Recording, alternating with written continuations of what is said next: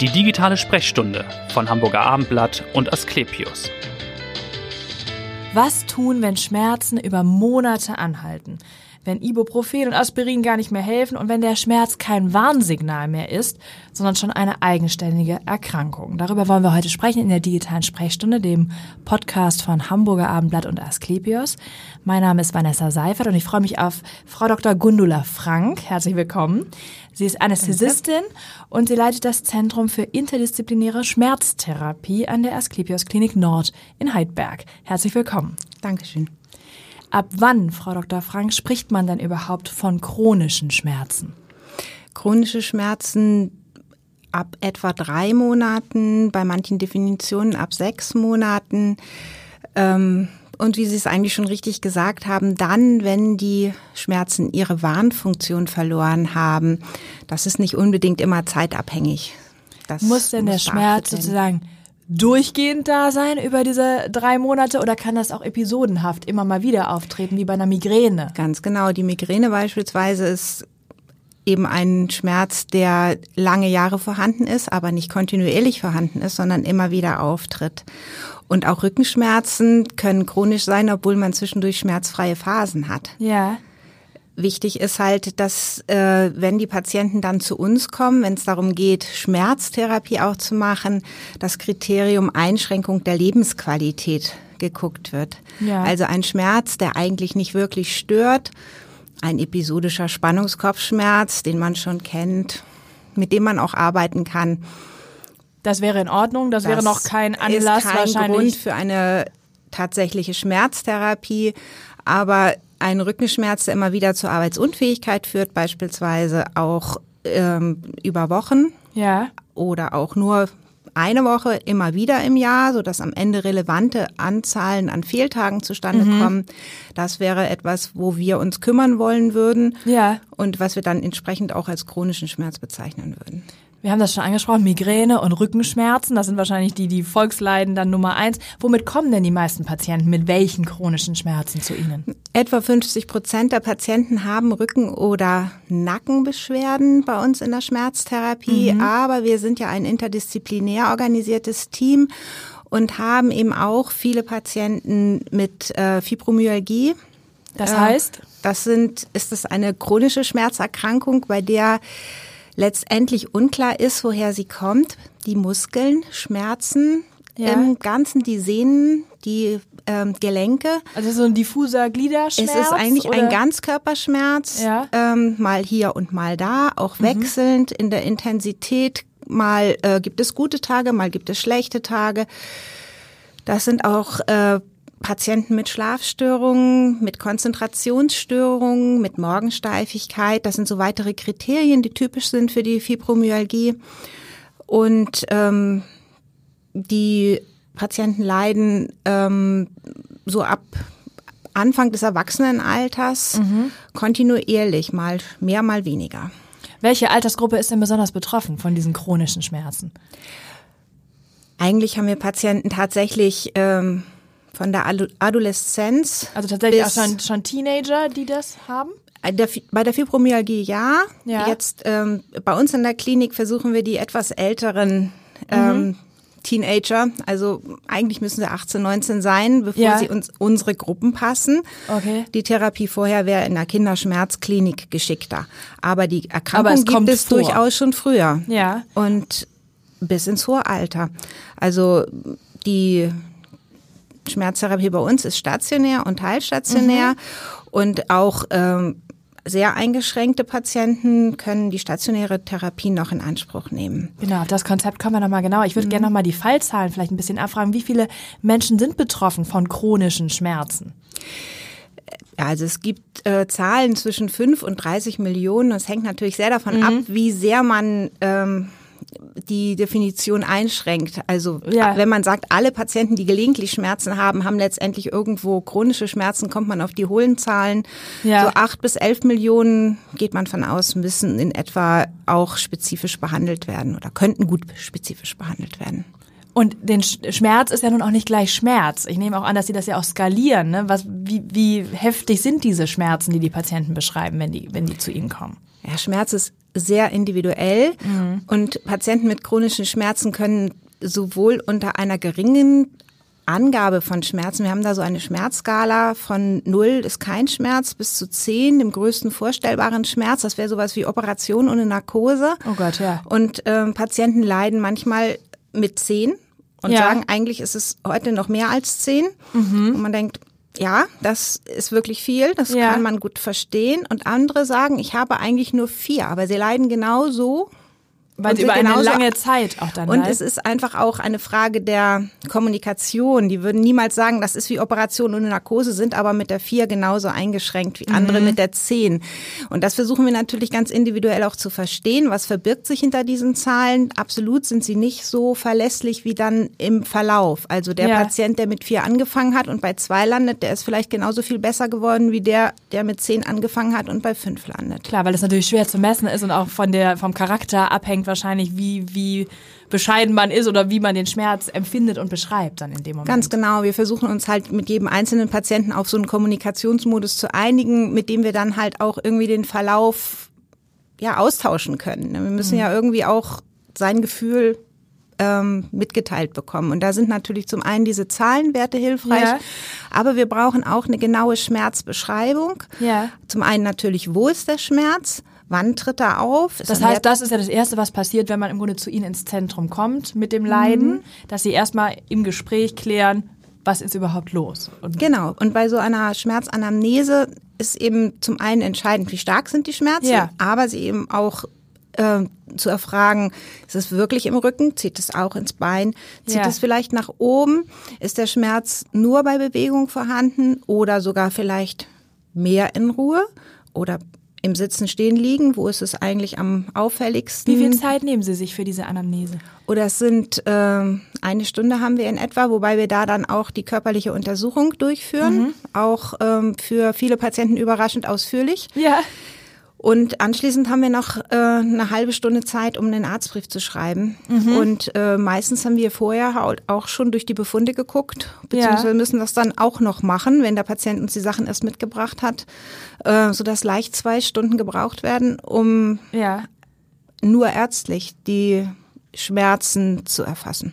Aber das ist natürlich sehr entscheidend und die Basis dann ja auch für die Therapie, die dann folgt. Da sind wir, mhm. glaube ich, auch schon bei Ihnen dann jetzt im Zentrum. Sie setzen auf die sogenannte multimodale Therapie, so heißt das, glaube ich. Äh, mhm. Können Sie einmal beschreiben, was das ist? Was sind die Bausteine da? Multimodal heißt ja auf vielfältige Art und Weise.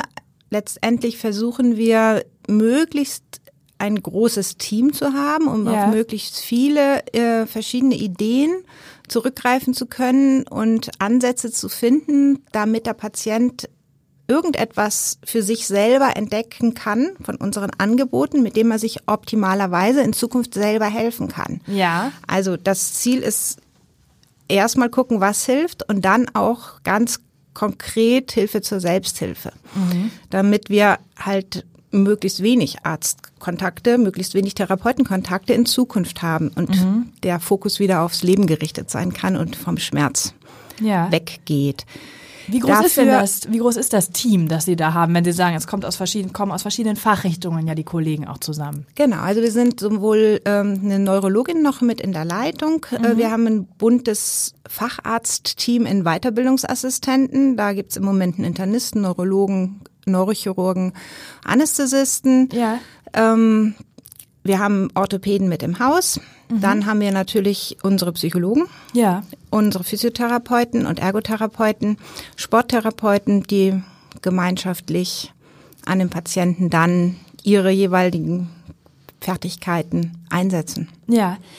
Für wen ist denn diese multimodale Therapie sinnvoll? Für welche Patienten? Das sind wahrscheinlich Patienten, die bei einem Arzt, also einer bestimmten Fachrichtung ja schon waren und da sozusagen nicht erfolgreich behandelt werden konnten, könnte ich mir jetzt laienhaft vorstellen. So ist es ganz genau und das ist auch tatsächlich sogar Voraussetzung, um die spezifischen Leistungen des Krankenhauses in Anspruch nehmen ja. zu dürfen. Da müssen wir uns natürlich auch an die Vorgaben des, der, ähm, des Gesetzgebers der Krankenkassen halten die halt vorsehen ambulant vor stationär. Mhm. Insofern ist zumindest eine Muni unimodale, so nennt sich das, also von einem Facharzt äh, mal angeleitete Therapie gegen die Schmerzen schon mal zu fordern vorweg. Also ich habe also Rückenschmerzen über eine lange Zeit, dann gehe ich wahrscheinlich erst zum Hausarzt, ist wahrscheinlich der klassische Weg. Ne? Viele gehen auch zum Orthopäden. Dann das doch ist beides, vielleicht schon zum Orthopäden, genau. Das ist beides in Ordnung und ja. äh, wenn Sie so ähm, das ist eigentlich auch ein schöne, schönes Beispiel der Rückenschmerz, um mal zu erklären, wie das so normalerweise ist. Genau. Denn erstmal muss natürlich geguckt werden, ist das ein Warnsignal? Muss irgendwas Konkretes erfolgen? Und die nationale ja. Leitlinie Kreuzschmerz hat das auch so schön mit roten Flaggen beschrieben, hat gesagt, es gibt bestimmte Fragen, die müssen in dieser Situation gestellt sein.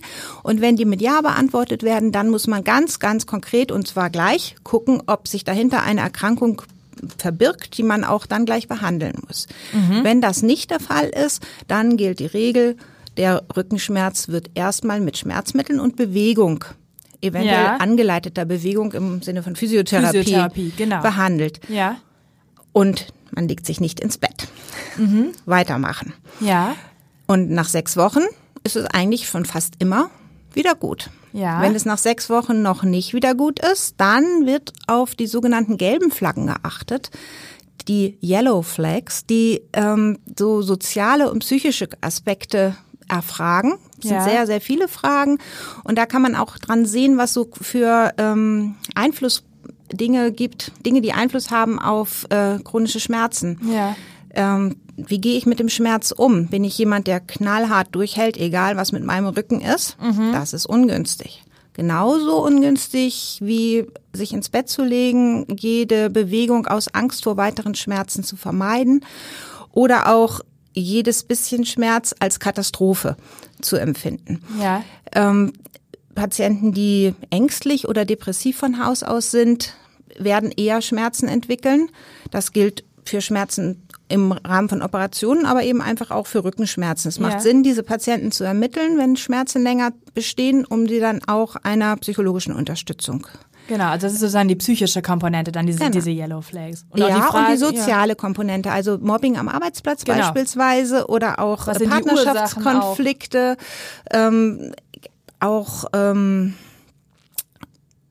ja, also sowas eine hohe Belastung in irgendeiner Form oder Stress. Ja, genau, ne? viele familiäre ähm, Ansprüche, allen möglichen Dingen gerecht werden zu wollen und keine Zeit mehr für Entspannung zu haben beispielsweise. Das wäre auch bei Rückenpatienten ein Faktor, der dann am Ende dazu führt, dass sie vielleicht nicht wieder aus dem Schmerz rausfinden. Mhm. Die gilt es zu identifizieren, diese Patienten, und dann eben möglichst auch in der Hinsicht zu unterstützen. Manchmal reicht es, den Unterricht zu machen, ja. das auch zu erklären. Viel ist einfach erstmal verstehen, wie die Dinge zusammenhängen. Das mhm. ist nicht so richtig, vielleicht auch nicht mehr so richtig Volkswissen. Ja.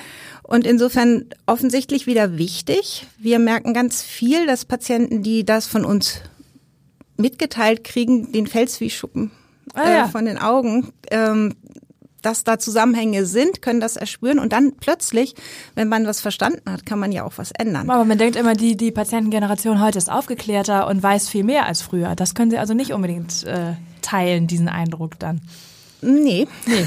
Nein, diese richtigen ähm, psychosozialen Zusammenhänge, ja.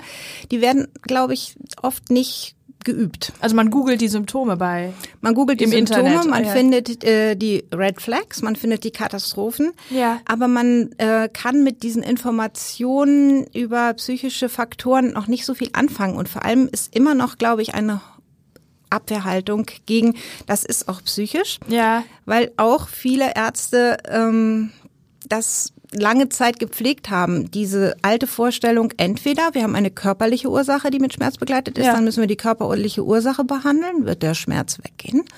Oder wir haben eine psychische Ursache für die Schmerzen. Mhm. Das sind auch immer noch richtige Aussagen. Aber die mittlere Gruppe, ja. die Gruppe derjenigen, wo beides eine Rolle spielt, genau. die ist eigentlich viel, viel, viel größer als die mhm. beiden Randgruppen. Verstehe. Und genau. äh, die wurde, das wurde nicht gesehen und deswegen fühlen sich und fühlten sich viele Patienten auch in die Psychoecke abgeschoben. Ja.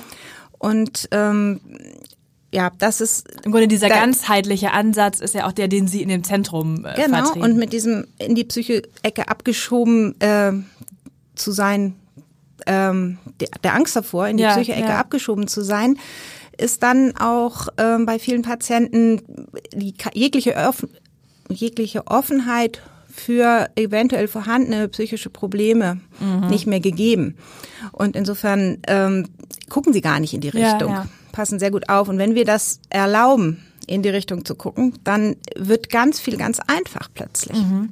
Das heißt, wenn wir bei dem Beispiel bleiben mit den Rückenschmerzen, also ich hätte jetzt so war beim Orthopäden, habe dann vielleicht Physiotherapie gemacht, es wird eben aber nicht besser, dann wäre ich eine Kandidatin für das Zentrum oder nicht bei Ihnen? Ja, wenn Sie so nach sechs Wochen wäre eigentlich der Wunsch, dass Sie eine interdisziplinäre Diagnostik bekommen. Ja. Leider sieht das das Gesundheitswesen im Moment noch nicht vor. Mhm. Es gibt ein Projekt vom gemeinsamen Bundesausschuss unter dem Namen Pain 2020 das jetzt auch in Hamburg anlaufen wird. Ja. Die Anträge sind gestellt. Wir warten noch auf die Zusagen der Ethikkommission, aber mhm. dann werden wir hier in einem Verbund gemeinsam Patienten untersuchen, die von der Barmer Ersatzkasse ja. äh, geschickt werden und zunächst auch finanziert werden im Rahmen dieses Projektes. Ja.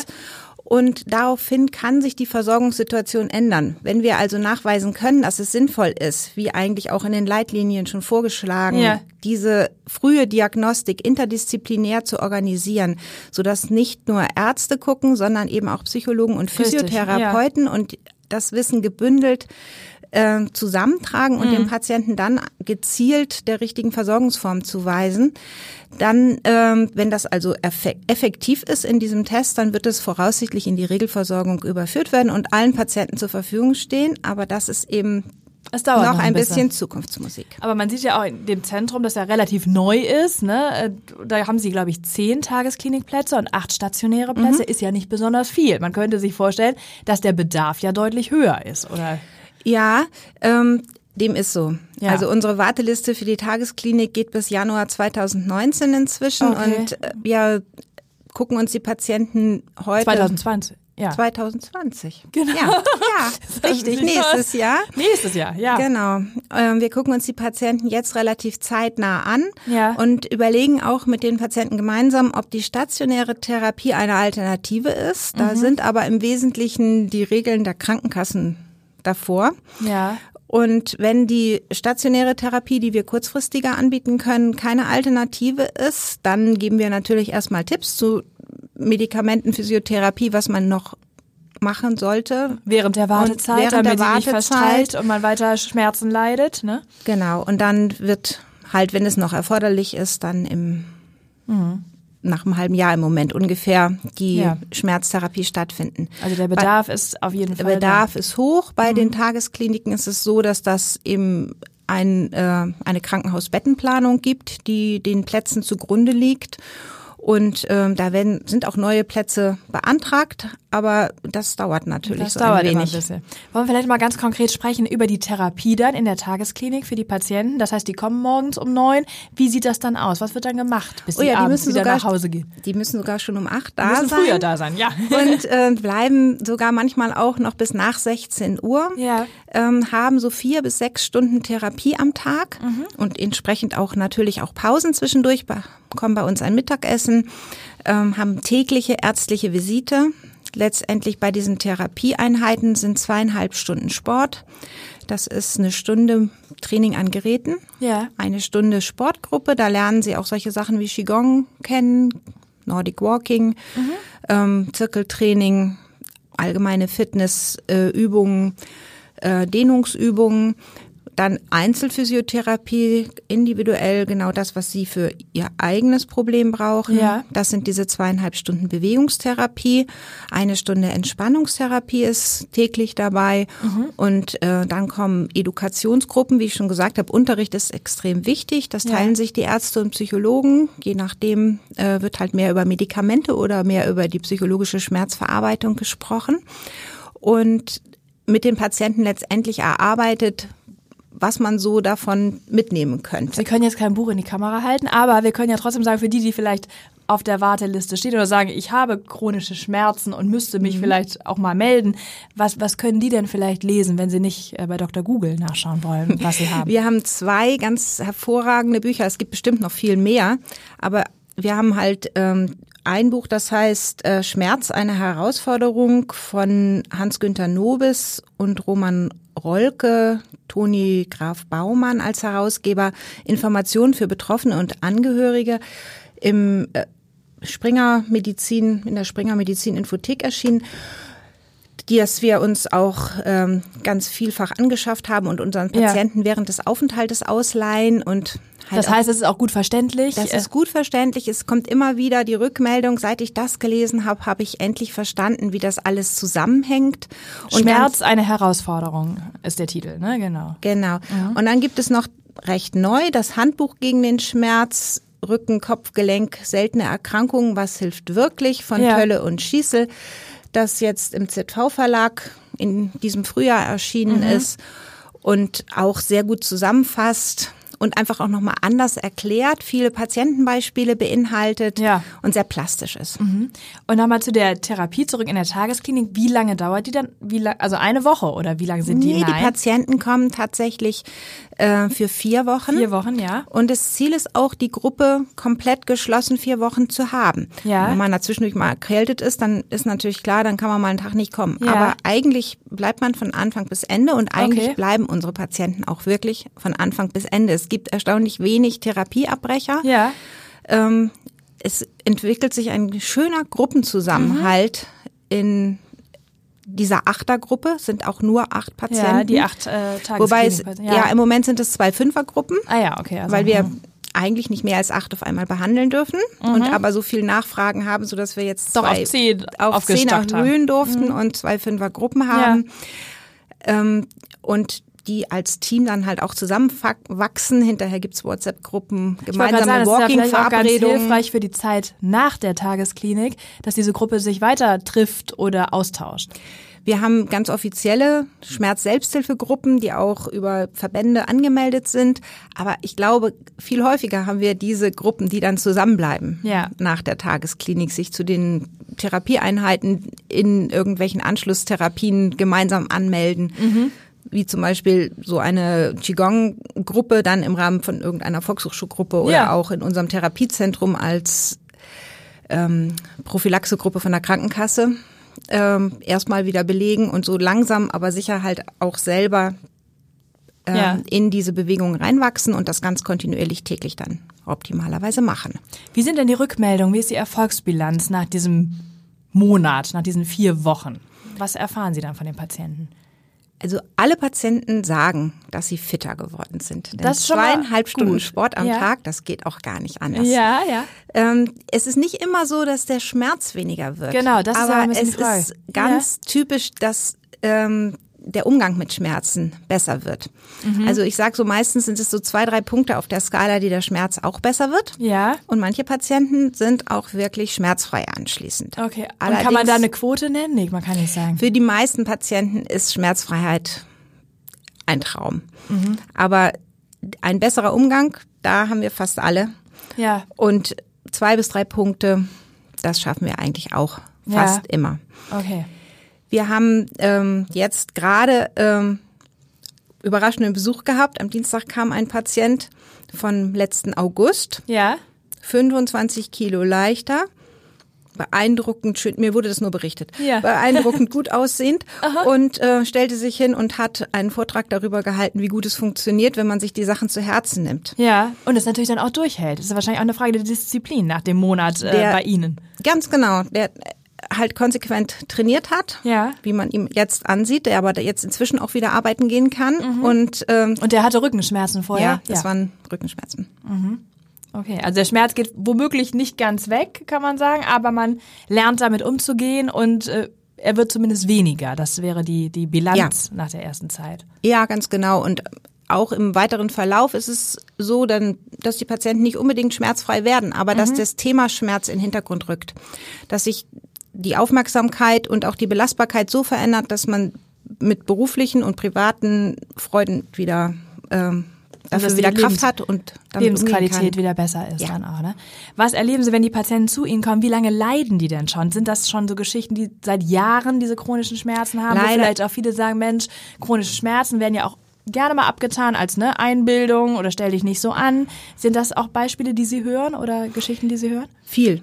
Und es ist leider auch immer noch so, dass wir die Patienten eben nicht so früh bekommen, wie wir sie eigentlich bekommen sollten, sondern ähm, aufgrund auch teilweise der Vorgaben des Gesundheitswesens sie oft sehr, sehr spät mhm. ähm, kennenlernen. Oft sind es jahrelange Geschichten, also von 40 Jahre Rückenschmerzen. Ähm, das ist ja unglaublich. 40 hören Jahre, wir auch ja. immer noch wieder. Und ja. ähm, wenn ich das gewusst hätte, wäre ich schon vor zwei Jahren gekommen. Ist auch so eine ein Zitat aus der letzten Woche. Ja, gut, weil man das Angebot womöglich nicht kennt oder sicher was ist, ist der Grund? Ja. Sicher ist das immer noch ähm, ein Angebot, das nicht ausreichend bekannt ist.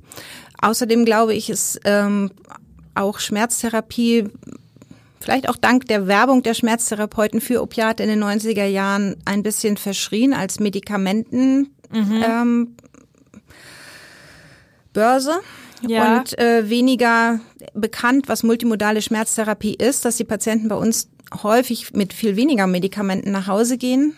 Ja, genau. Und auch eben oft mit anderen als Opiaten, wenn sie mit Medikamenten nach Hause gehen. Ja. Als, also, als sie vorher gekommen sind. Ja gut, dass man jetzt auch früher vielleicht dachte, was weiß ich, Ibuprofen und äh, Krankengymnastik, das ist halt so äh, das, was man macht, aber dass man jetzt vielleicht auch merkt, es gibt ganz andere Ansätze eben auch, ne, ganzheitliche Ansätze. Ich weiß nicht, was ist Akupunktur, da gibt es ja auch Studien, dass das vielleicht schon mal helfen könnte. Das ist auch so. Also Akupunktur ist auch eine gute Möglichkeit, wobei sie halt auch relativ passiv ist, muss man ja. sagen. Mhm. Also wenn Sie äh, immer zum Akupunkteur gehen müssen, um Ihre Schmerzen loszuwerden, dann haben Sie auch nicht wirklich gewonnen. Ja. Aber für die Patienten, die gar nicht so richtig mehr glauben, dass sich noch was ändern kann, zu zeigen, dass nur wenige Nadeln letztendlich ein ganz anderes Körpergefühl provozieren können, ja. ähm, da nutzen wir das auch sehr gerne. Ja. Einfach um auch ein bisschen wieder den Optimismus zu fördern. Mhm. Das ist sowieso eine wichtige Botschaft, glaube ich. Ja. Ähm, chronische Schmerzen müssen nicht sein. Und es ist so, dass man ja denkt, chronisch, naja, chronisch ist chronisch. Was soll ich mich geht darum nie mehr, kümmern? Geht nie wieder weg. Ich habe ja. ja eh keine Chance. Richtig, ja. Und erstens ist natürlich, je früher, desto besser richtig. Aber zweitens, es ist immer möglich. Ja, es ist nie zu spät. Das es ist, ist ja auch nie eine, zu spät. Das ist auch eine gute Botschaft. Vielleicht wollen wir noch mal auf eine spezielle Patientengruppe schauen, auf die Parkinson-Patienten. Für die mhm. haben Sie ja auch eine ganz innovative Schmerztherapie, die Sie anbieten. Was sind da die Bausteine? Was bieten Sie da an? Die Parkinson-Patienten haben letztendlich bei uns den großen Vorteil, einen ähm, Spezialisten, einen Neurologen mit Spezialwissen zum Thema Parkinson zu bekommen, der zusätzlich halt die schmerztherapeutische Weiterbildung im Moment noch macht. Also ja. im Moment bekommt man mich gemeinsam. das war auch schön. mit Herrn Schöps. Und insofern dadurch eine äh, ganz ausgefeilte interdisziplinäre ähm, Absprache. Ja. So wo wir halt einerseits gucken, hat es doch mehr Parkinson-Ursachen? Mhm. Oder ist diese Bewegungsstörung im Rahmen des Parkinsons letztendlich ähm, vielleicht jetzt Auslöser, aber nicht mehr Ursache der aktuell intensiven Schmerzen, sondern stehen da jetzt tatsächlich muskuloskeletale typische Folgen mhm. zusätzlich ähm, dahinter ja. und müssen eigentlich vordringlich behandelt werden. Also können wir jetzt klassisch schmerztherapeutisch mit diesem Parkinson-Patienten arbeiten oder ist eine Optimierung der Parkinson-Medikation erforderlich? Ja. Und da wir das jetzt zeitgleich machen, ja. kriegen wir das eigentlich für diese Patientengruppe also so auf jeden Fall hin, weil dann ein Weg wird genau. der richtige sein dann wahrscheinlich. Und eigentlich ist diese Parkinson-Gruppe ähm, nur ein Beispiel dafür, wie wir letztendlich auch arbeiten. Ja. Ähm, so dass wir auch äh, gynäkologische Patienten mit ähm, Endometrioseproblemen mhm gemeinsam mit den Gynäkologen bearbeiten, so dass die Gynäkologen gucken, was ist da vielleicht noch zu optimieren. Ja, ja. Ähm, von der Hormontherapie verstehe ich wenig. Mhm. Aber auf der anderen Seite sind halt auch ähm, Auswirkungen auf die Muskulatur durch die chronische Entzündung, ähm, durch den Schmerz, Verspannung und Haltungsveränderungen relevant und durchaus mit Schmerz unterhaltend. Und insofern ist diese Kombination der verschiedenen Fachrichtungen und dass man das eben unter einem Dach hat in, in dem Schmerzzentrum. Genau. Das ist, glaube ich, der entscheidende das Vorteil. Ist, das ist unser großer Vorteil. Und insofern haben wir, weil Sie vorhin fragten, was wir für Patienten haben, auch sehr viele neurologische Patienten, Patienten mit Nervenschmerzen. Mhm. Ähm, von der Polyneuropathie über die unruhigen Beine ähm, bis zu eben tatsächlich einzelnen Nerven, die aus irgendwelchen Gründen defekt sind und schmerzen. Vielleicht mal ganz persönlich, was hat Sie bewogen, sich auf Schmerzmedizin äh, zu spezialisieren? Also gut, Sie sind Mutter von drei Kindern, da hat man auch viel mit Schmerzen zu tun. Ne? Die sind ja auch schon groß, da haben Sie sicherlich auch schon viel äh, mitgemacht. Aber was war so medizinisch für Sie? Ich bin Grund. schon relativ früh im Studium in Kiel an dieser Schmerztherapie vorbeigelaufen und die hat mich magisch angezogen, ja. so dass ich schlussendlich da war. Und warum einem, magisch angezogen? Ich weiß es nicht. Das Thema war es einfach. Okay. Schmerztherapie war so ein Punkt, wo ich gedacht habe, das das interessiert mich und ja, habe dann ja. versucht, dort auch eine Doktorarbeit zu bekommen ja. und habe sie dann auch bekommen und dort gemacht. Das heißt, ja. ich war schon mal am Ende des Studiums mit dem Thema mehr befasst als andere. Mhm. Und in meiner anästhesiologischen Weiterbildungsklinik gab es dann auch die Möglichkeit, noch während der Weiterbildung mal in der Schmerzambulanz zu arbeiten, ja. was heute gar nicht mehr so möglich wäre, aber die waren gar nicht so undankbar über meine Vorkenntnisse. Ja, da war es dann möglich und ähm, jetzt, äh, nachdem die Kinder aus dem Gröbsten raus waren, ja. habe ich dann tatsächlich auch die Möglichkeit bekommen, diese spezielle Weiterbildung mhm. zu machen. Und Glück gehabt, dass wir in Nord dann auch dieses interdisziplinäre Team, das ist ja gar nicht selbstverständlich, dass in einem Krankenhaus, in dem die Fachabteilungen eigentlich Fachabteilungsartig Richtig. arbeiten. Ja. Wir zwischen den Neurologen und den Anästhesisten in Kooperation mit den Orthopäden ein Team gebildet haben, mhm das sich schon über viele Jahre, seit 2012, gut verträgt. Ja. Und das nimmt glücklicherweise zu, aber trotzdem ist es immer noch was Besonderes, wenn es diesen interdisziplinären Zusammenschluss gibt, ja. glaube ich, in der genau. Medizin. Genau. Vielleicht ganz konkret, wenn Sie selbst Schmerzen haben, Kopfschmerzen oder Rückenschmerzen, dann natürlich akut und nicht chronisch. Aber was machen Sie dann? Gibt es da Tipps von der Schmerzexpertin? Also wenn es mich wirklich richtig nervt, nehme ich einfach eine Tablette, dann bin ich's, dann bin ich's los. Ja. Aber äh, bei meinen klassischen Verspannungen im Schulterbereich, ja. da weiß ich ja, dann muss ich äh, mal ein bisschen kürzer treten, mal wieder mehr Yoga machen. Ja, also das äh, wäre ja so eine Entspannung, die Sie machen. Also ja, Sie machen Yoga. Also Yoga ja. ist, glaube ich, ähm, wunderbare Schmerztherapie, weil es zum einen die Dehnung der verschiedenen ähm, Muskelgruppen, die Nutzung der gesamten Gelenkbeweglichkeit beinhaltet, was wirklich schmerzlindernd wirksam ist und auf der anderen Seite halt schon auch kräftigend. Ja. Da schlägt man auch zwei Fliegen mit einer Klappe. Das ist ja durchaus, auch wenn sich so friedlich effektiv. anhört, ja. effektiv und häufig gibt es dann zur Belohnung ja noch eine Endentspannung. Mhm. Und das ist ja das nächste, was dann halt schmerztherapeutisch auch wirksam ist, so mal wirklich richtig runterkommen. Ja. Und sonst auch so ganz abends mal eine Wärmflasche, hilft das auch, wenn ich jetzt äh, Verspannung habe? Ja, ja, also das hilft bestimmt. Ähm, wenn man dran glaubt. nein, nein, nein, nein, das hilft bestimmt. Ja. Ich, ich, mir ist das zu kompliziert. Deswegen, das ist ganz individuell. So, okay. Wer so eine schöne ähm, Körnerkissen ja. ähm, in seine Mikrowelle machen mag, ich habe keine Mikrowelle, der kann. Daran scheitert das, ja, genau. Genau. Es ist also, es muss, man, man sollte sich wirklich angucken, was für einen selber gut ist, was mhm. man auch gerne mag. Es muss passen und es muss eben von Medikamenten bis zu den Therapieformen für den Einzelnen passen. Und da gibt's ganz verschiedene gute Möglichkeiten. Ist auch, was wir noch nicht erwähnt haben, ist noch die Hypnose, die ich sehr äh, effektiv, äh, ah, für sehr effektiv ja. halte im Rahmen der Schmerztherapie. Ja. Und ähm, das, was dann die Selbsthypnose möglich macht. Ähm, ja, Aber wie Patienten. lange, wie, wann kann ich das lernen? Also wie lange dauert das, bis ich das kann, die Selbsthypnose? Also wenn Sie da einen guten Anleiter haben, ja. dann kann der Ihnen in zwei, drei Sitzungen beibringen, wie mhm. sie in Selbsthypnose kommen ja. und äh, wie sie das effektiv für sich nutzen können. Ähm, wenn sie sehr begabt sind, schaffen sie das auch mit Anleitungen. Okay, und das äh, würde hatte die Schmerz hatte eine schmerzlindernde Wirkung, wenn ich dann sozusagen wieder zurückkomme aus dieser Genau, Hypnose. also man kann mit der Hypnose Körperfunktionen beeinflussen, von äh, Spannung in der Muskulatur bis zu auch Darmfunktion, mhm. Gefäßdurchblutung. Ähm, Überraschend, ja. Ja, überraschend, ja. Hätte ich jetzt nicht. Also es, aber auch aber Teil, es wäre auch Teil der Therapie bei Ihnen im ähm, Zentrum? Oder? Ja, also das ist sehr zeitaufwendig ja. und insofern wir versuchen das in Teilen. Wir machen Gruppenreisen, ähm, also im Rahmen einer Gruppentherapie kann man ja. in so eine Trance machen, aber man kann das eben auch sehr individualisiert machen, aber das können wir wirklich nicht allen Patienten ja. anbieten. Da mhm. geben wir aber Tipps, wie man da so, okay. vorankommen kann. Okay, und außer Yoga gibt es noch etwas, was Sie gerne tun zur Entspannung, wenn Sie jetzt eben nicht im Schmerzzentrum sind? Ich habe meinen kleinen Garten. Ah ja, okay. Mit Salat und ja. Rosen, also wirklich so ein ähm, buntes, ja, Da der ist natürlich, der ist ja. nicht immer entspannt, da muss auch eine Hecke geschnitten werden, ja. aber das ist dann eben eher der sportliche Aspekt. So eine Gartenarbeit finde ich ganz wunderbar. Ja, viel Spaß beim Gärtnern dann und wir nicht zu lange machen, bis der Rückenschmerz dann. Ne? Aber ja. Sie wissen ja, Sie wissen ja, wie man sich dann hilft in dem Fall. Ja, richtige Maß zwischen Anspannung und Entspannung ist entscheidend. Vielen Dank, Frau Dr. Frank, für die praktischen Tipps und für Ihre Expertise Danke. und hören Sie gerne wieder rein bei der nächsten digitalen Sprechstunde. Bis dahin, tschüss, vielen Dank. Weitere Podcasts vom Hamburger Abendblatt finden Sie auf abendblatt.de slash podcast.